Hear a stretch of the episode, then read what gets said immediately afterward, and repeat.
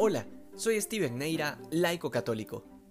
A partir de la profecía sobre la destrucción del templo, el Señor aprovecha esta figura para profetizar también sobre la destrucción del mundo, que más que una destrucción nos dice San Pablo que se tratará de una transformación de cielos nuevos y de tierra nueva.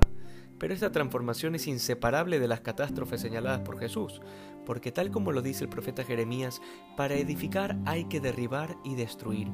Y esta lectura de los acontecimientos no se refiere tan solo al templo y al mundo, sino también al mismísimo cuerpo de Jesucristo, que será destruido para luego ser transformado en un cuerpo glorioso.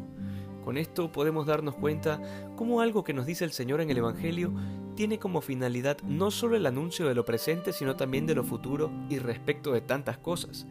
Esto es lo propio del lenguaje profético del Señor, que busca no solo dar respuestas para quienes lo escuchaban en ese instante, sino también para los que lo escucharán luego y para nosotros, los cristianos del siglo XXI.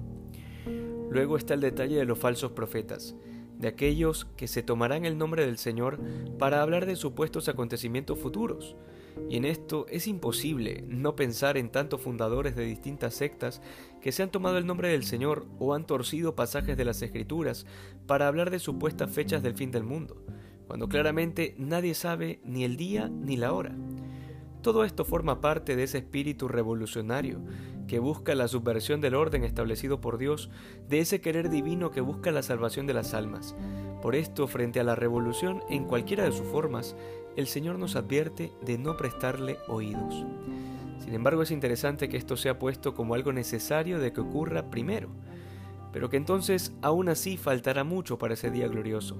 Sea como sea, nuestra verdadera obligación es siempre estar preparados para ese encuentro definitivo, para ese día final. Que hoy seamos más santos que ayer.